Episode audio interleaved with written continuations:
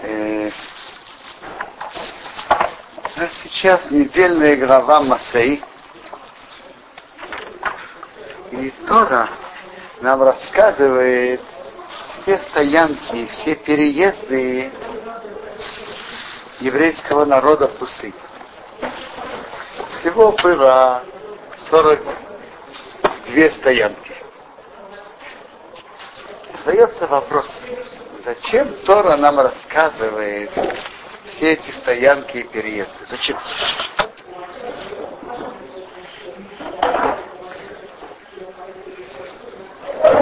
Раши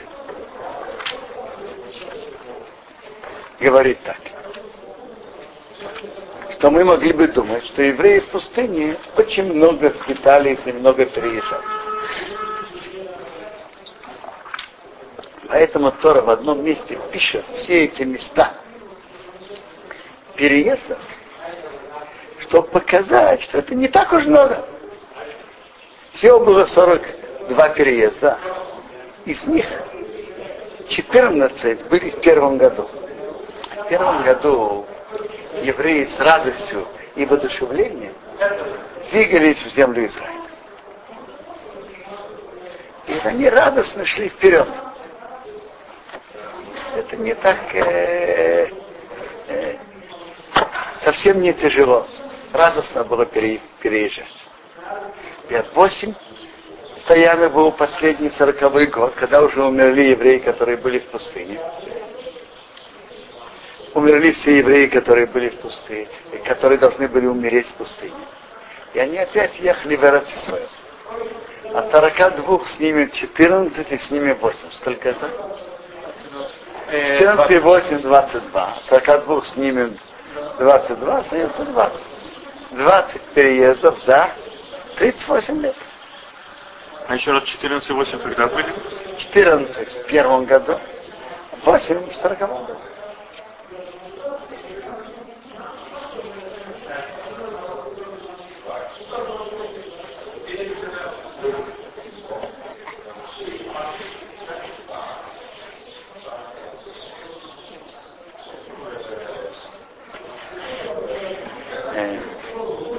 Остается 20 переездов на 38 лет. Из них, как мы знаем, евреи находились в Кадейше 19 лет. Остается на 19 лет 19 переездов. В среднем один переезд в год. Не так уж страшно.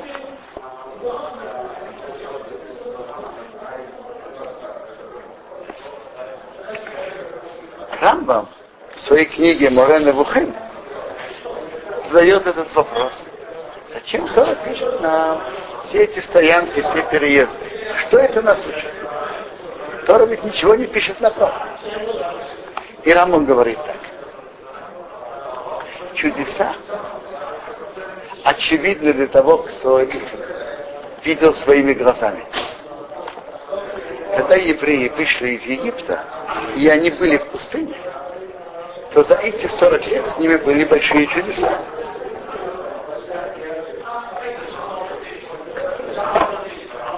Я по ним думаю, что не случайно Бог так сделал, что Синайская пустыня была в руках Израиля э, несколько лет. Больше десяти лет. Знаете для чего? Много солдат служили там. Многие были там и видели. Когда евреи были в Синайской пустыне, то в Синайской пустыне прожить, естественно, невозможно. И там же была такая, такое большое количество людей. 600 тысяч мужчин от 20 до 60. То сколько всего народу было? Наверное, около трех миллионов. А там нет растительности, нет воды. Солнце калит страшно. Нет, нет растительности, нет деревьев, нет пищи, нет ничего. А для трех миллионов людей нужна вода, нужна пища. Что Бог сделал? Бог послал им колодец. И Бог послал им ман. И послал им облако что защищало их стан от зноя. Это, это, это большие чудеса. Но пройдут годы, столетия, и люди могут подумать, не такая уж страшная пустыня. Как говорят, не так уж страшен волк, страшен волк, как о нем говорят. А может быть, это было возле поселенного места, а может быть, было так. Что Бог сделал? Бог написал Торе специально все эти 42 стоянки, чтобы мы знали, в каком месте евреи были. И чтобы мы какие-то места, названия мест забудутся. Какие-то места, названия мест трудно будет узнать, где они сейчас. А какие-то останутся в памяти. Второе, что Бог сделал, что он оставил эти места пустынными, как, как они были тогда.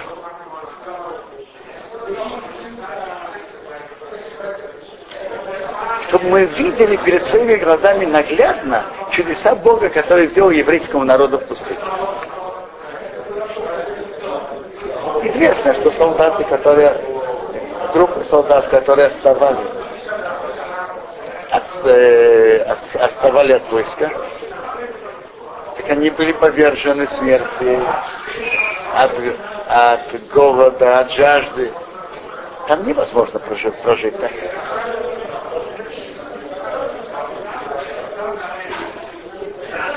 Для этого Бог специально записал в, то, в Торе им 42 места, что каких-то из этих имен еще останутся в памяти. И что вы могли видеть перед своими глазами наглядно чудеса Бога.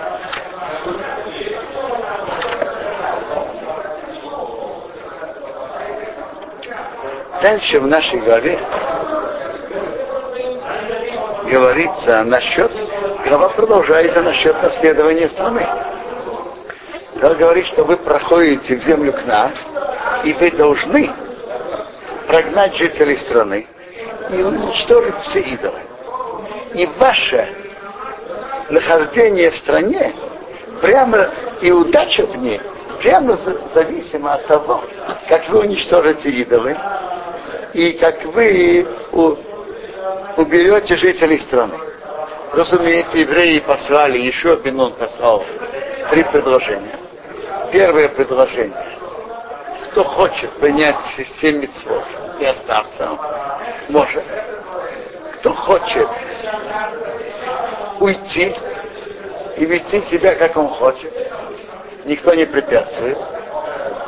Не приводит, что Гергаши так и уехал. Кто хочет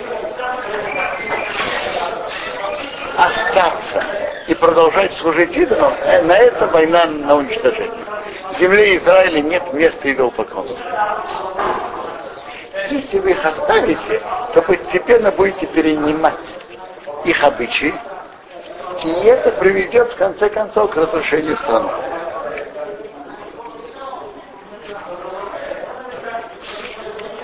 И теперь землю они делили, э, и вам я дал эту землю наследовать И наследуйте землю по жребию, по семье. Дальше идет граница земли Израиля. Это наша глава.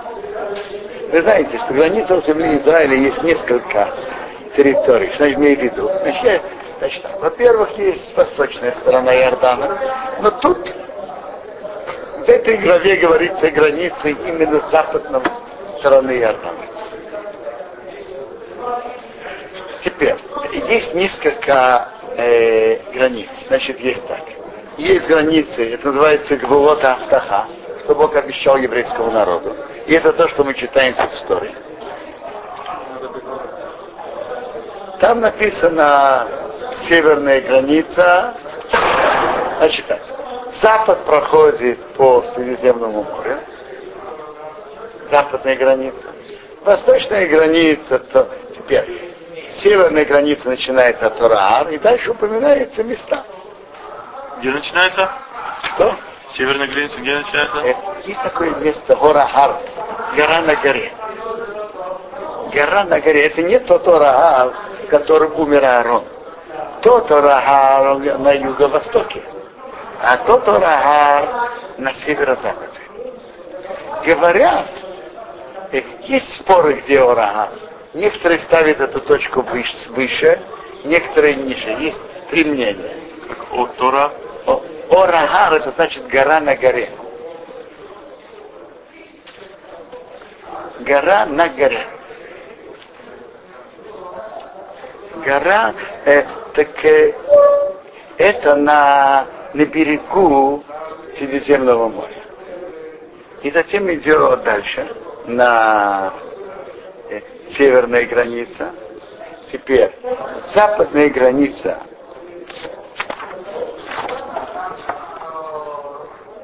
напоминается в местах Чес, Хамот, Дада, потом Зифрона, Хацарина.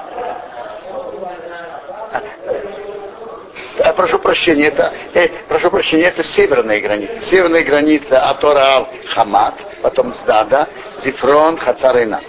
А потом восточная граница от Хацарина Швам спустится Ривро, и это пройдет по восточной стороне э, Тириатского озера, затем спустится по Ярдейну и до Мертвого моря. Теперь. А восточная граница от Мертвого моря идет. Значит, Хермон это не, не, не, не Эрцисрей, получается. Э, Наоборот, почему? Он же за, за, за Кенеретом. Секундочку, Кенерет, это не, это выше Кенерета тоже Эрцисрой. Угу. Я понимаю, что Хамон тоже входит в Эрцисрою. Но это, по-моему, восточная сторона Иордана. Теперь, Тур – это то, что наследуют, будут наследовать девять с половиной колен. А два с половиной наследуют на восточном берегу Иордана. И даже разделили и дали еврейский, дали Рувейну и Гаду и, и частью колена Мнаше восточной сторону, сторону Иордана, но по уровню святости западный берег, территория западного берега Иордана выше. В Талмуде приводится, что, например, есть жертвы, которые, мучные жертвы, которые приносят в храм, Омар и Штеалехем. Омар приносит Песах, а Штеалехем, два хлеба приносит, э, приносит Шивот. Таких не приносят м, восточного берега только западного. Талмуд приводит интересную историю. Там один рассердился на другого и делал, и делал что-то страшное. Спрашивает Талмуд, как это может быть? Написано, что в изгнании есть у тебя сердитое сердце. А в Эрцисрое не должно быть такого сердитого сердца. Там была страшная история. Один убил другого. Как это может быть в Эрцисрое? Настолько рассердиться, как это может быть? Мы еще не перешли Иордан. То есть получается, на западном берегу Иордана меньше человека такого кипения настолько, чтобы, чтобы сделать такое страшное действие. То есть получается, что есть святость территории западного берега Иордана выше, чем святость восточного. Да, западная выше.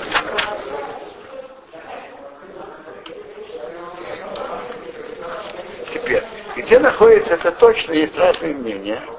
Мне кажется, что наиболее нижнее мнение, мнение которое делает это наиболее нижнее, это где-то около Берута. Э, край земли Ратисроя, который Бог обещал. Теперь есть. Теперь это границы, что Бог обещал. Есть еще границы, которые реально заняли во время э, выхода из Египта которые в некоторых местах меньше, чем то, что обещали. Затем есть еще более узкие границы. Это то, что заняли выходцы во время второго храма.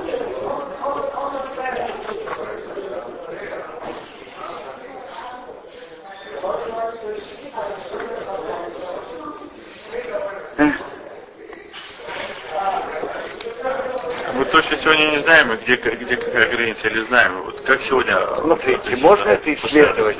Но сказать точно, где граница какого колена, очень непросто. Надо же знать места. Но я вам скажу, это колено нам уже сейчас не важно. Что нам да важно, где границы Эрцисраила. Где границы святости земли Израиля. Вот сейчас, например, э, идет полемика, где край границы земли Израиля на юге. То есть так. Ну, возле Мертвого моря точно. А вот сколько идет южнее Мертвого, Мертвого моря? И сейчас в этом году очень, очень большая разница. В Шмиту ведь нельзя сеять и пахать. Теперь, с какой, с какой точки на юге можно сеять и пахать? Покупать их еду. Что? И, и, и пользоваться их Естественно, пользоваться продукцией. Как называется, есть так. Южная степь, включая Ирак, это наиболее крайний угол, но вообще южная степь. Аравадромит считается, по всем мнениям, не Арават Цфани это спор. Ямсуф это Красное море, да? Там можно сеять сейчас спокойно, да, в Элате? В Элате, да. В Элате. Можно. В Элате даже ведут два дня праздника. В Элате можно сеять. Э, магазины Шмита приходят, приходят некоторые овощи от Эйлот. Это какое-то поселение недалеко от Элата. Эйлот. Да. Овощи всеми пользуются.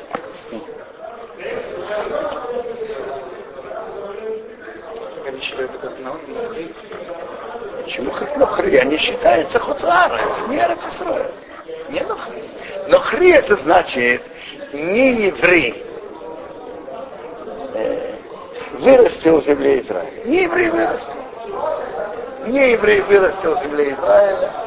А не еврей вырастил в Голландии, как и Бурбовка или в Италии? Не, не еврей вырастил. Разве не, не нухри? Конечно, это нухри. Я объясню, в чем разница. Разница очень простая. В земле Израиля есть два мнения и два обычая.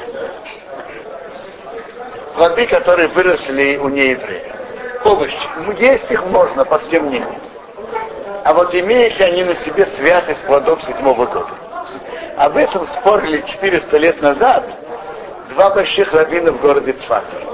Бейт Йосеф, Бейт Йосеф, который написал Шуханарух и Мабит. У них есть письма по, по 10-15 листов. Несколько писем в ту сторону и в эту. Доказательствами в ту и эту сторону. Лет, больше 20 лет назад я как-то прочитал эту переписку. Прочитал, не знаю, просмотрел. Теперь, э, так поэтому некоторые ведут святость вперед на хри, так считал Хазаныш. Обычай Иерусалима и так ведет себя Ида Харадит, не вести святости в гойских плодах. А некоторые да ведут. Поэтому если пирот нохри, кто-то ведет святость шмита, кто-то нет. А если не еврей вырастил в Голландии или в Греции, никто не будет вести в этом святость шмита. Это по всем мнениям вне Эрцисраэля, и все. Даже еврей вырастил там, какая нам разница. Дальше идет интересная глава. Глава говорит, чтобы выделить города убежища. Города убежища. Для чего служили эти убежища, вы знаете? Что если кто-то, шесть городов, что если кто-то убил нечаянно, то он должен был убежать туда, чтобы родственник убитого не убил его. И правило было такое. В городе убежище родственник убитого не имеет права его трогать. А вне города убежища родственник убитого имеет право его убить. Так это, в этом законе лежит несколько сторон. Одна сторона, что это наказание для того, кто убил нечаянно. Ты не виноват, ты не убил специально, но ты убил. По твоей неосторожности, по твоей неосторожности человек погиб, так ты должен принять на себя страдания. Какие страдания? Тебя выгоняют из города и из своего места, и ты идешь в ссылку. Ты не имеешь права жить в твоем месте. Тебя, вы, тебя высылают в ссылку. Ты в ссылке. Шесть городов или сколько? Есть шесть городов. Интересно, Сейчас тоже, э, помните, Каин, который убил специально. Какое наказание Бог ему сделал? На ванат пиебарат, пусть скитальца. Я видел в Паске, и спросили, человек ехал на телеге, и нечаянно от него кто-то погиб. Какое чего принять? Пишет, пойти в изгнание. Кажется, в наше время, к сожалению, это, это встречается. Много кто, едет, кто едет на машине. К сожалению. Теперь так. Там написано так. Три на западном берегу Иордана, три города, убежища. Их расположили приблизительно на, на равном расстоянии один от другого. А три на восточном берегу Иордана. Спрашивает Талмуд. Три на восточном берегу Иордана и три на западном берегу Иордана. Это же непропорционально.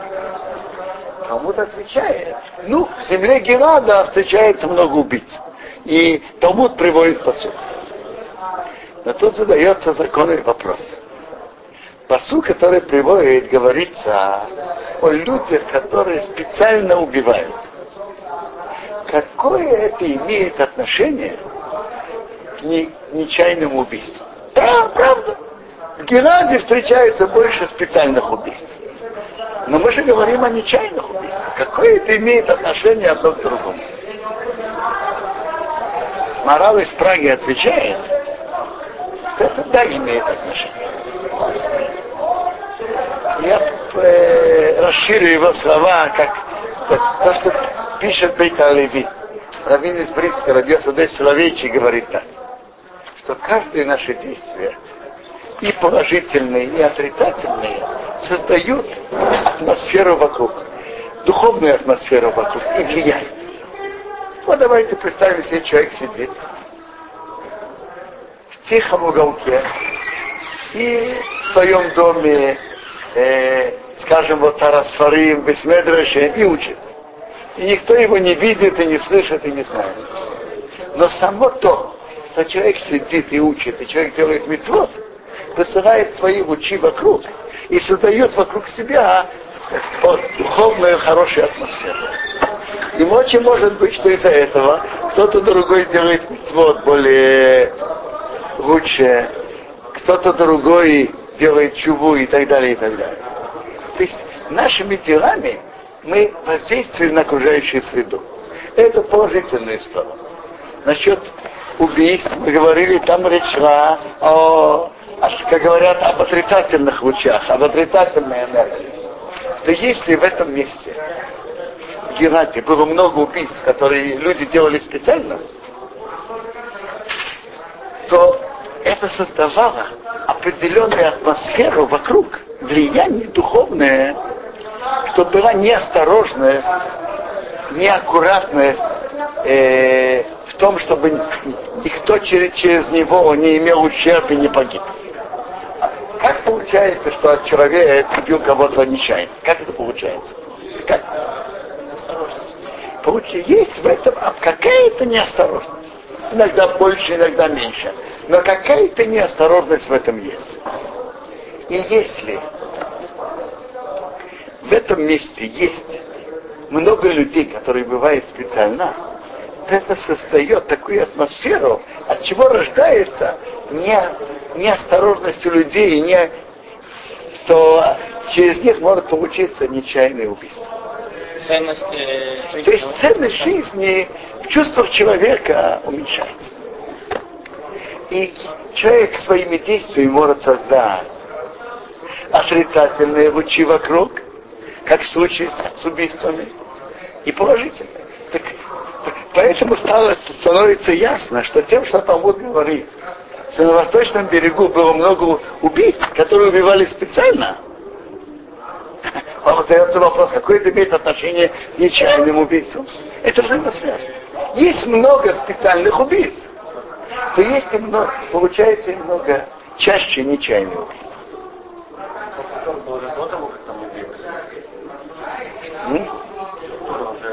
Сук, который знал, и что будет, знает природу места, и что там будет.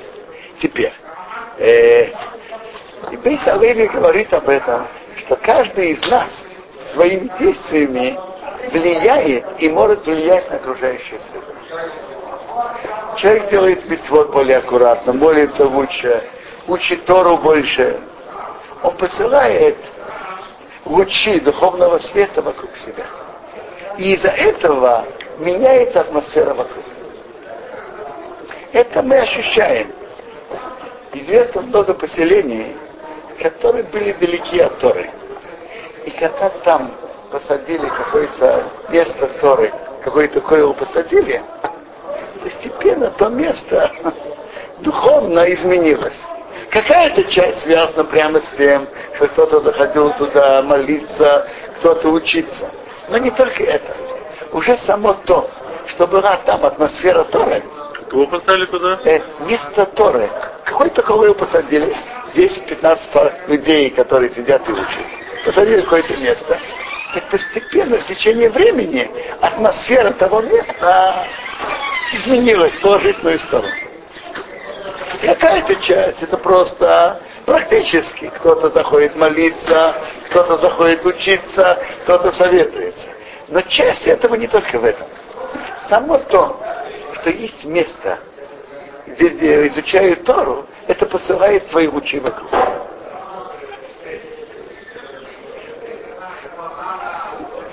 Я уверен, и то, что тут Барух Хашем э, есть место Торы, кто сидят и учат. И в других местах среди русскоязычного общества есть места, места, которые учат Тору. Есть молодые люди, которые посвящают себя полностью Торе. Все это посылает свои лучи вообще на, на весь Израиль и на русскоязычную общину близким и далеким. И это определенно сделает свое влияние на, на всю общину, чтобы община поднялась духовно выше и выше. В выполнении мецвод, в изучении Торы, в, и, и во всех других параметрах.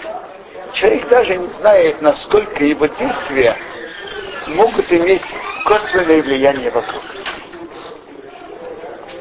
Само то, что человек в том месте, где он находится, приходит сюда учиться очень хорошо, у себя дома, э, у себя дома э, открывает книгу, учится, выходит без медреш, а, остерегается во всяком деле делать поторы.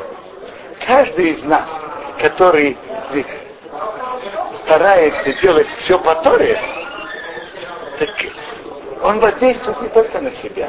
Он будет влиять, он влияет на окружающую среду тоже. И тогда может быть, что на том свете человек придет, ему показывают, что кто-то сделал такую мецву, кто-то изучал то, кто делал то. Он говорит, а я при чем? Я не знаю, все ли будут отказываться, но, но если кто спросит, а я при чем, ему скажут через твою Тору, через твое соблюдение мецвод через твое действие это оказало влияние на окружающих тоже. И, и это твои проценты, твои дивиденды в этом. Ты же на это повлиял. То есть каждый из нас может и должен влиять на окружающую среду. Есть прямое влияние, что говорит с кем-то, зовет кому-то, влияет на кого-то, а есть косвенное влияние. Каждый из нас своими действиями косвенно посылает свои лучи и влияет на всю окружающую среду вокруг. Мы нашими добрыми делами можем очень много влиять на, на все наше окружение. И, даже не говоря прямо с, с кем-то, просто даже просто своим действием, своим, то, что мы учим, и своим, тем, что мы остерегаемся не, в каждом вопросе, что было по Торе, мы определенно, каждый из нас влияет на окружающую среду.